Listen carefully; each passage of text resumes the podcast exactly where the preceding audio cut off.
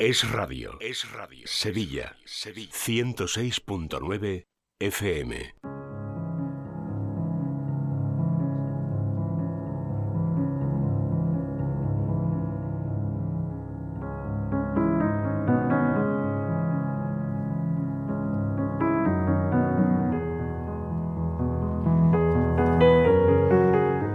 Seguimos en la radio en directo en la 106.9 Empezamos el espacio de Vivir en Positivo dedicado, pues ya lo saben, a hablar de desarrollo personal. Hoy queremos detenernos en concreto en los efectos psicológicos que tienen en los cuidadores pues enfermedades neurodegenerativas como puede ser el Alzheimer.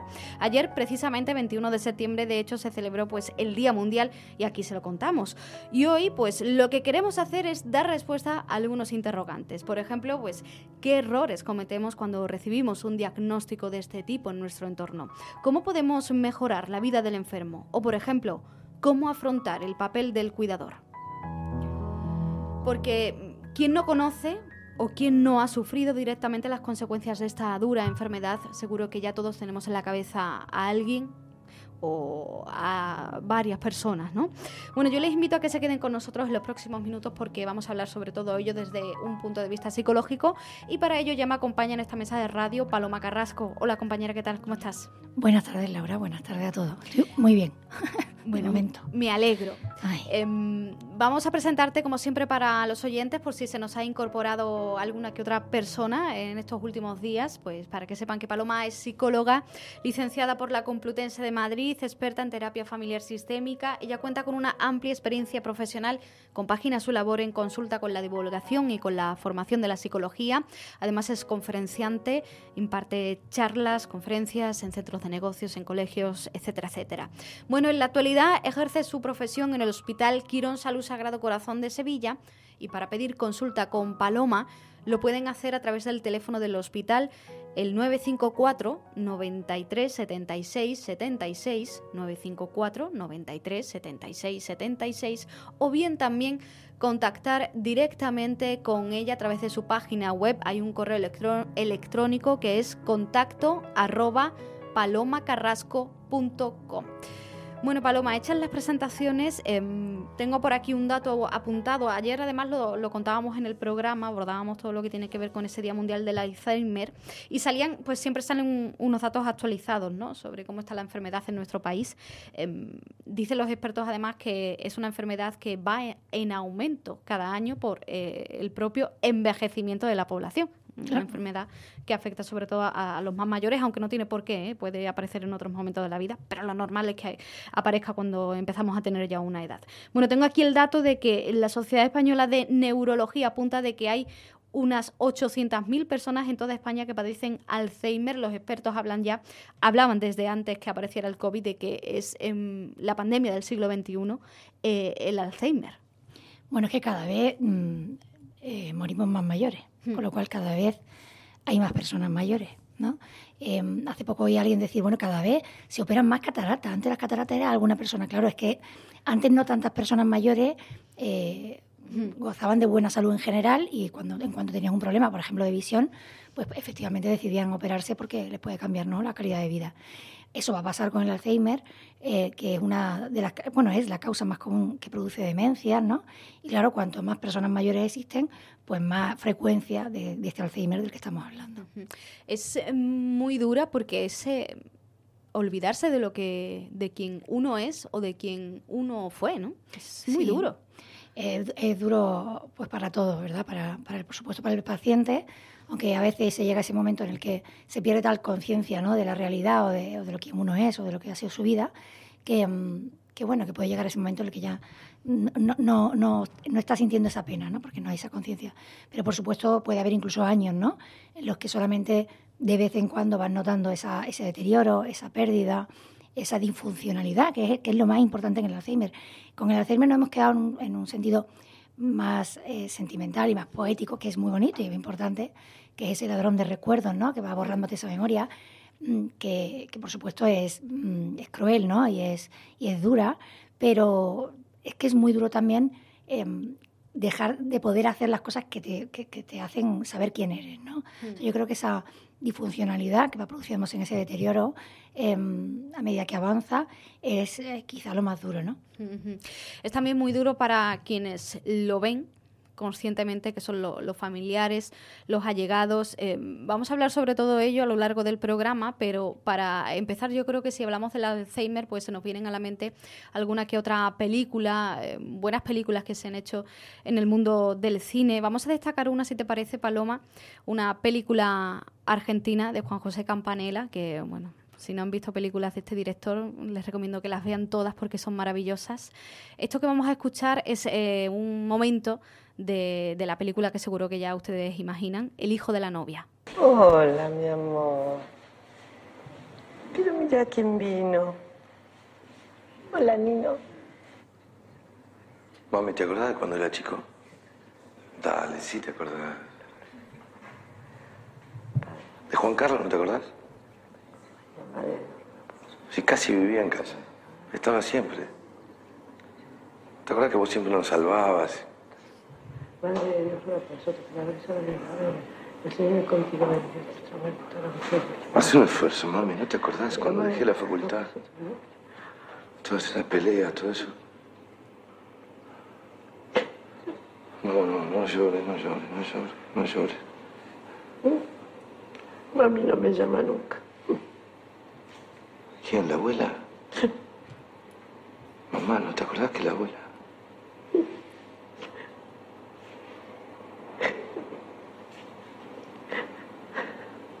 No llores, yo le voy a decir que te llame. Ella no me quiere. ¿Cómo no te va a querer? Todo el mundo te quiere. ¿Quién no te va a querer a vos, mami? Bueno, es que yo creo que es uno de los momentos más emocionantes de, esta película, cuando Ricardo Darín va a la residencia a visitar a su madre. Se aprecia perfectamente la dureza y lo cruel que es la enfermedad para el que la está viviendo.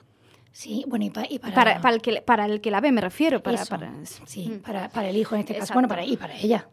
Mm. Eh, es duro, insisto que es durísimo para los dos. De hecho, lo ideal, yo que soy tan idealista, ¿no? Eh, lo, ideal es que a la hora de tratar a un enfermo de Alzheimer, eh, el profesional siempre se pudiera tratar también e, esa conjunción familiar, ¿no? Quizá porque soy terapeuta familiar siempre pienso en, más allá del propio paciente, ¿no? O sea, lo mm. ideal, por ejemplo, en este hijo en concreto, se está produciendo una de las cosas que para mí es más eh, bonita, aunque cuando digo bonita como psicóloga a la gente le suele fastidiar porque es más dura, ¿no? Pero a la hora de trabajar es mm, cómo, diferenciar ¿no? esa sutil diferencia que hay entre qué hago, si, le insisto para que intente acordarse hmm. o, la dejo, incluso le llevo la corriente. ¿no? Y es complicado porque eso se produce, eh, o sea, en, mí se produce un desgaste, pero en la persona puede producirle un bloqueo. ¿no? O sea, esa madre a la que le estoy diciendo, pero de verdad no te acuerdas, pero intenta acordarte. ¿no? Y claro, esa persona que está dándose cuenta que no puede, eh, ese hecho de darse cuenta también le puede hacer sufrir y en realidad pues, a lo mejor puede ser bueno a la hora de, cognitivamente de estimular, ¿no? Entonces es complicado, esta es una de las preguntas que dependiendo del caso, porque por mm. supuesto, ¿no? Como cualquier enfermedad, pero sobre todo mental, al final em, hay, que, hay que individualizar cada caso, ¿no?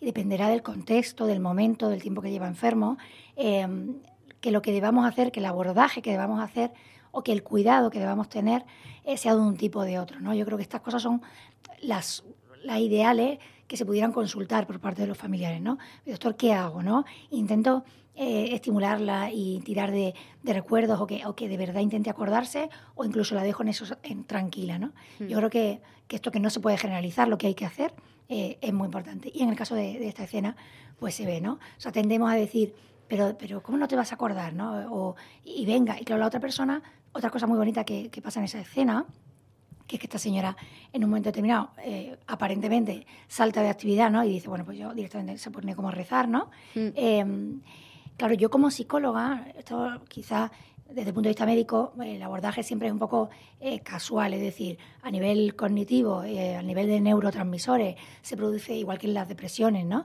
Eh, lo que se está produciendo es un déficit de esto o un exceso de lo otro y trato desde el punto de vista farmacológico, que por supuesto es el tratamiento muy importante en este caso de Alzheimer. Para mí, que como ya he dicho muchas veces, esto es como el huevo y la gallina, tú no sabes esa apatía característica, por cierto, ¿no? de, la persona con Alzheimer, em, lo normal es que sea un síntoma en sí, ¿no? que aparece precisamente por un deterioro a nivel em, neuronal o a nivel cerebral. Mm, pero también es verdad que no hay que ser muy listo para saber que cuando uno nota que no puede hacer esas cosas que quiere hacer, casi prefiere dejar de hacer cualquier cosa.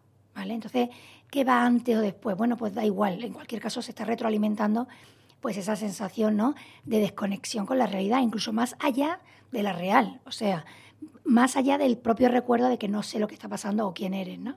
Sino que yo como que me dejo, me dejo hacer o me dejo llevar por ese estado de abatimiento y de apatía y prefiero ya pues quedarme sentada, eh, no hacer nada, intentar incluso no pensar, porque pensar y darme cuenta de que no soy capaz de hilar pensamientos, que es una de las cosas que también hace mucho daño al paciente, em, pues para que eso no me afecte lo que hago es que lo evito, ¿no?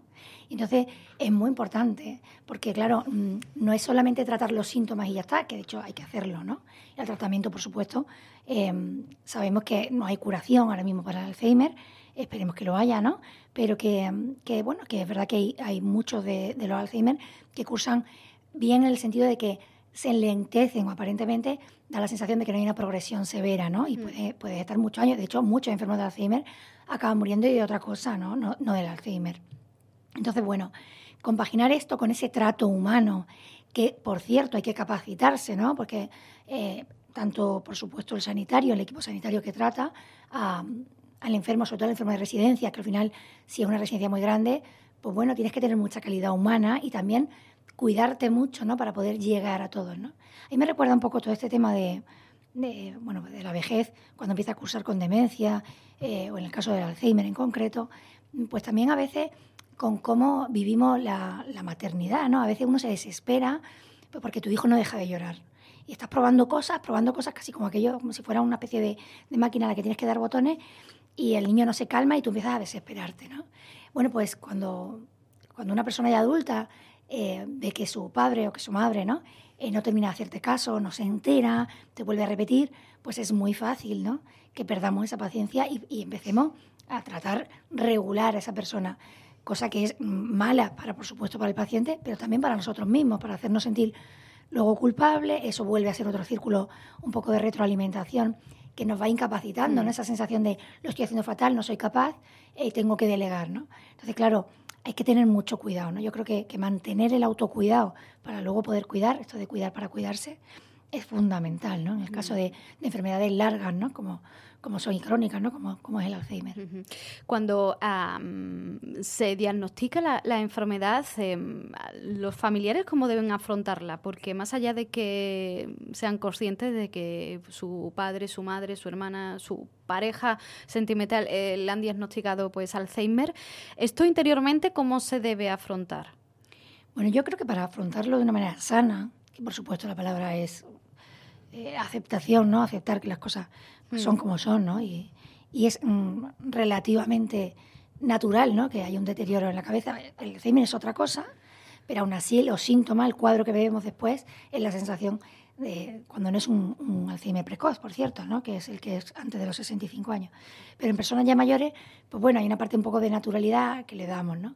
Pero ¿qué pasa? Yo, o sea, yo una, una de las primeras cosas que veo el día que, que nos toque, ¿no? si nos llega a tocar, eh, tener que cuidar a alguien con Alzheimer, es que lo normal es mm, casi asumirlo antes de que pase. Es decir, la sociedad hoy día tendemos a evitar el sufrimiento. Y entonces esto de ojos que no ven, corazón que no siento, uno de, esto de no pensar que me puede pasar a mí, esto incluso de pensar que no me va a pasar a mí, porque a veces hay este pensamiento mágico, ¿no? que hace que yo diga, no, es que esto no va a pasar, ¿no? Mm. Bueno, pues hace que también nos parezca como más chocante eh, y no solo doloroso, porque doloroso claro que es, pero no nos debería descuadrar tanto, ¿no? Que, que estas cosas pasen. Yo creo que hay que, mm, que ir afrontando, ¿no? Con, con cierta serenidad, eh, pues este, esto en concreto, ¿no? Este deterioro que, que, se va produciendo también, ¿no? Entonces, lo primero es eso, o sea, esa capacidad de adaptación o de aceptación que tenemos que tenerlo que tenemos que ir trabajando en la vida, ¿no? Esto que habíamos hablado alguna vez del afrontamiento de la muerte de manera natural, ¿no? O sea, tenemos que saber, ¿no? Y luego, eh, pues no chocar contra los síntomas. Insisto en esta paciencia que hay que ir cultivando a la hora de em, pues no, no chocarnos contra la pared, ¿no? O no hacerle sentir a esa persona peor de lo que ya se va a poder sentir en el momento que toma conciencia de que efectivamente hay algo que no le está sale, no le sale, ¿no? Es como esta sensación me tengo en la punta de la lengua algo y no, no encuentro la palabra, ¿no? Este deterioro, por ejemplo, en el lenguaje, que es una de las capacidades que se deterioran en el Alzheimer, pues claro, es, insisto, hace sentir muy mal al paciente, ¿no? Tú quieres contar algo y quieres decir algo y de pronto no es que se te olvide, no, hay que darle esa dimensión solo de olvidarse, sino que no encuentras la palabra porque la conexión, ese hilar pensamiento que tenemos que producir a la hora de solucionar, por ejemplo, un problema, eh, se empieza a, a estropear, ¿no? Esa conexión empieza a darnos unos fallos y hace que yo no sea capaz de encontrar esa palabra.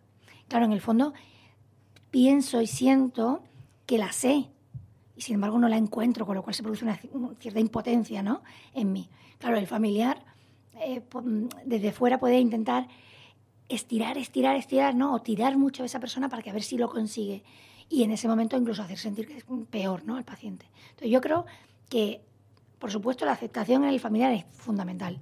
Y luego, em, igual que, o sea, va a sonar muy triste, pero la esperanza de que todo pasa, ¿no? También hay que mantenerla. O sea, eh, uno, eh, esto tan bonito, ¿no? Que suena un poco cursi de mm, ¿por qué vas a ver todos los días ¿no? a tu mujer? ¿no? Es una historia que circula por ahí por internet, no sé si es parte de una película, ¿no? Si no, si no te reconoce, ¿por qué vas a verla? Y el hombre dice, porque yo sí sé quién es. O sea, yo sé, ella no me reconoce, pero yo sí mm. sé quién es ella, ¿no? Bueno, nosotros tenemos que intentar visualizar esa, e, e, esa persona al completo, ¿no? O sea, no quedarnos solo con lo que está pasando ahora, que además aunque suene triste, porque estoy hablando de la muerte, pero es temporal, o sea, después, em, pues, pues terminará, ¿no? Ese sufrimiento en esa persona. Pero yo puedo enfocarlo, em, pues como esa oportunidad, ¿no? De, devolverle un poco, pues todo lo que esa persona me ha dado. Puedo intentar simplemente ser un facilitador en su vida. Por ejemplo, puedo generar, y, unos, y ser uno de mis objetivos, generar buenos momentos en esa persona que está sufriendo Alzheimer. Pues, ¿cómo? Pues, por ejemplo, en vez de como sabemos, ¿no? Una de las cosas típicas del Alzheimer es que la persona pierde al principio, sobre todo, lo que son la capacidad de retener esos recuerdos inmediatos, ¿no? Lo último que le ha pasado, mm. o incluso de aprender cosas nuevas, pero sin embargo se van a relatos de, hace tiempo y aunque no, no, siempre es así, es lo frecuente que lo sea, los relatos de hace tiempo eh, sí te los pueden contar, pero además hilando cosas, datos muy concretos, ¿no? Bueno, pues podemos generar conversaciones que más que hacerle trabajar en el presente, pues realmente le hagan sentirse bien, eh, pues recordando historias del pasado en las que, por ejemplo, se acuerden de su rol mm, respecto a la funcionalidad. Es decir, mm, mm, papá, cuéntame, eh, ¿cómo recuerdas tus primeros años de trabajo? ¿no? Entonces de pronto se empiezan a acordar y le hace sentir muy útil. Porque se acuerdan de, no solo porque se estén acordando, sino porque se acuerdan de quién, de qué era lo que hacían. O sea, yo creo que, aunque está feo, porque en el fondo somos mucho más que aquello que hacemos en la vida, ¿no? Por eso cualquier persona es útil y es digna, independientemente de que no sea capaz de hacer nada, pero es verdad que nos autorrealizamos, ese sentimiento general de satisfacción personal, pues lo, lo produce mucho el autorrealizamiento. Entonces, mm. claro, insisto, como al principio decía, cuando vamos perdiendo la capacidad de hacer, tenemos la sensación de que dejamos de funcionar y por lo tanto me convierto en una persona inútil. Claro, podemos proporcionar a esa, persona que queremos y que tiene Alzheimer esos buenos ratos en los que recupere un momento de memoria en el que se sentía bien, estaba haciendo algo con su vida, él era importante para algo, para alguien, y claro, eso le está, está proporcionando un momento muy bonito, ¿no? Mm. Yo creo que, por ejemplo, eso es una de las cosas prácticas que podemos hacer. Mira, eh, Paloma, si te parece, vamos a escuchar ahora el testimonio de dos personas. Estuvieron en el Congreso de los Diputados el pasado 13 de septiembre eh, con motivo de un acto que se celebró en, comisión parlamentaria, Los retos del Alzheimer y las demencias, era el título de, este acto en el que fueron invitados pues eh, diferentes entidades que tienen que ver con todo esto de las enfermedades neurodegenerativas y del Alzheimer. Vamos a escuchar por este orden a Luis Miguel Ballesteros, eh, él cuenta su, su, propia experiencia cuidando a su esposa con Alzheimer desde hace más de 10 años. Eh, él dice que la atención es 24 horas, 365 días al año, que él no sabe lo que es tener un día de descanso, un día de vacaciones. Eh, él incluso dejó de trabajar, estaba ya próximo a su jubilación y decidió pues dejar de trabajar para cuidar al 100% a su esposa. La otra persona que vamos a escuchar se llama Francisco Meléndez, cuidó durante años también a su mujer con Alzheimer, Adela se llama, de hecho la nombra en esa intervención hace tres meses que, que falleció. Vamos a escuchar a estas dos personas. Esta enfermedad es terrible, terrible y no solo para los enfermos, sino para los cuidadores y la familia que está con ellos, porque realmente eh, no hay momento que, dejes de pensar en, una posibilidad, en una solución. He tenido que asistir durante los 12 años todas las fases, por desgracia, que tiene esta condenada enfermedad. Entonces, pues, eh, he pedido ayudas. En realidad, las ayudas que he tenido han sido muy pobres. Eh, ha venido, le concedieron una hora cada día durante una semana, martes, jueves y viernes, venían una hora, pero simplemente para la higiene personal de ella y vestirla.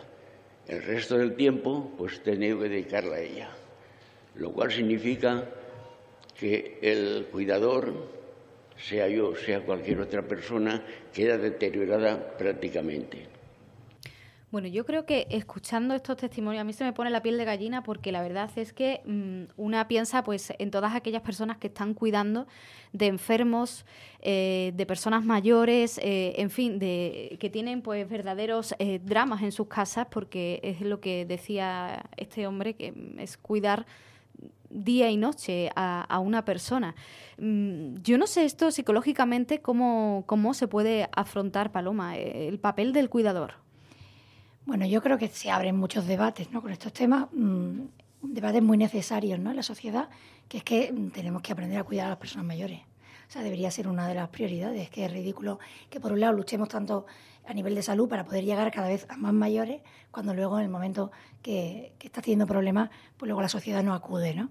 Entonces, lo digo porque lo primero es eso, lanzar una bandera en el sentido de decir, o sea, se necesitan más medios eh, y, yo creo que es cuestión de una buena planificación y organización, sabiendo que las cosas son difíciles, pero está claro que lo estamos gestionando mal. ¿no? O sea, se necesitan más medios, como te decía, para ayudar a esa familia y a esos enfermos.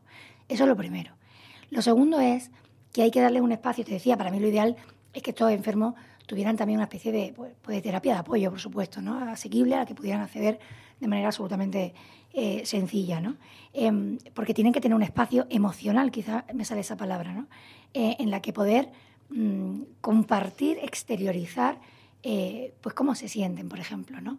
Porque mm, te decía antes, cuando las personas eh, nos sentimos culpables porque hace un momento hemos notado que realmente estábamos muy cansados. Cuando estamos muy cansados, cuando el ser humano se agota, empieza a, bueno, a, emitir o a realizar conductas normalmente bastante más desagradables de las que quisiera, ¿no? Eh, digamos que uno empieza a salir lo peor de uno, ¿no? Y entonces claro, se produce encima ese sentimiento de, culpabilidad. Claro, hay que normalizar los sentimientos negativos, las emociones negativas, aquí hemos hablado también de eso, ¿no? O sea, es normal que a veces incluso experimente esa horrible. Ese horrible pensamiento de quiero que esto se acabe ya y sabiendo que eso es que esta persona se muera. Bueno, pues eso que suena horroroso, pues es normal tener, llegar a pensarlo cuando uno ya no, no sabe qué más puede hacer o cuando realmente se siente agotado. Entonces tenemos que que ayudar a estas personas, no solo enseñarles, que también, porque a veces hay gente que no sabe, pero en general ayudarles a descansar, ¿no? Te decía, si, esa persona no puede descansar, pues es que no, va, a enfermar, ¿no? O sea, tú 24 horas, pues no puedes estar cuidando de alguien porque entonces no podrás parar para cuidarte un poquito tú, ¿no? Entonces, lo primero es eh, conseguir que, que, realmente le dé una prioridad al descanso em, en la medida que pueda y si no, que se le pueda ayudar. Si tú no tienes hijos que te puedan ayudar, porque a veces se produce una sensación en la familia de, de bueno, ¿quién, ¿quién es el más responsable y quién se puede ocupar? ¿Fulanito? Pues, pues a ese le toca, ¿no? Incluso, incluso aunque fulanito quiera ser él el que se ocupe, esto a veces pasa, yo veo muchos pacientes, hijos, ¿no? adultos mayores, que, que de pronto esa persona, por ser un poco menos asertiva, por haber confundido esa bondad eh, con que, bueno, los demás tienden a decir, bueno, pues lo haces tú, eh, realmente llegan a ser el, el, cuidador principal. Bueno, no puede, no puede haber solo un cuidador, ¿no? O sea, necesita relevo y hay que, hay que poder delegar, ¿no? Entonces también hay que darle esas capacidades.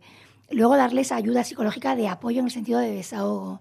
No contradecir esas emociones, insisto. O sea, si yo em, no, me, me confronto contigo, ¿no? A la hora de decirte, eso lo puedes pensar, o no, no, bueno, pues, hmm. claro, estoy, estoy bloqueando también a esa persona, ¿no? En esa salida de esa emoción. Hay que, hay que dar cabida y hay que dar espacio, pero sobre todo hay que dar normalidad, insisto, a las emociones negativas.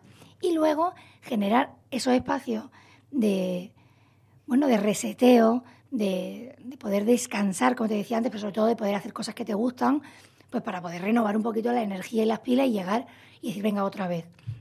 Yo creo que eso que he dicho antes eh, es importante, es decir, a veces queremos cuidar y, lo hacemos de una manera, digamos, general, ¿no? Cuidarlo en general, en todo y todo el tiempo. Eso es imposible porque somos muy limitados. Entonces, quizá una de las cosas que podemos hacer también es intentar definir esos momentos que queremos que sean de especial cuidado.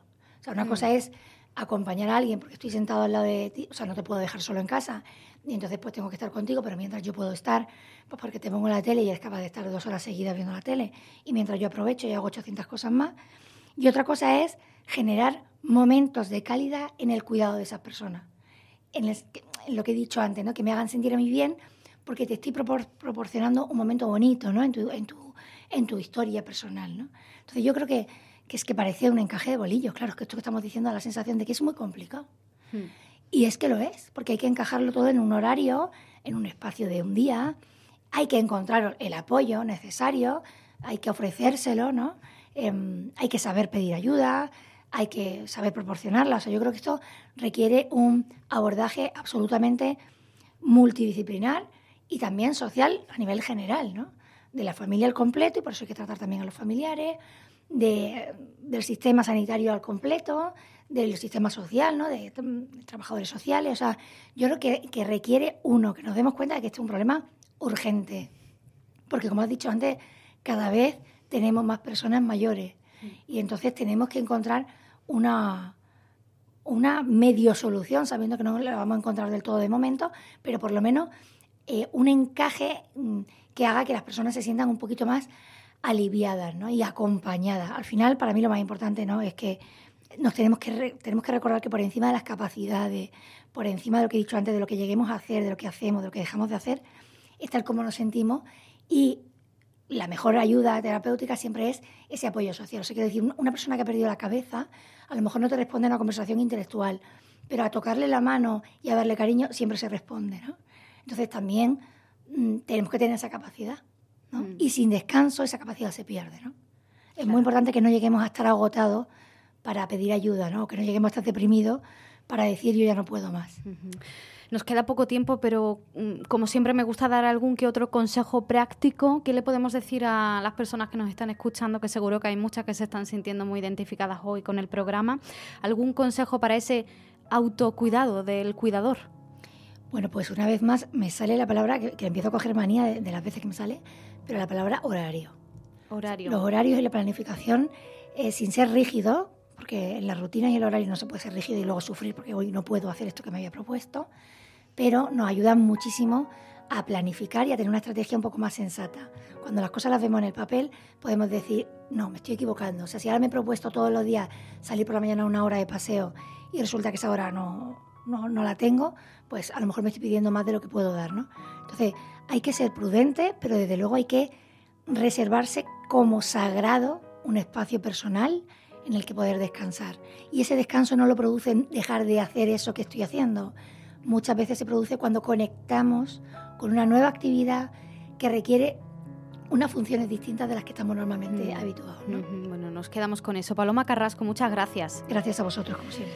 Ya saben que si cuando les duele un pie van al médico, pues cuando le duelen el alma, cuando les duele el alma, cuando sienten que algo no va bien, si sienten que están tristes, en fin, apáticos, pues hay que ir al psicólogo. Eh, para contactar con Paloma Carrasco en su consulta, pues pueden hacerlo a través del correo electrónico contacto arroba palomacarrasco.com.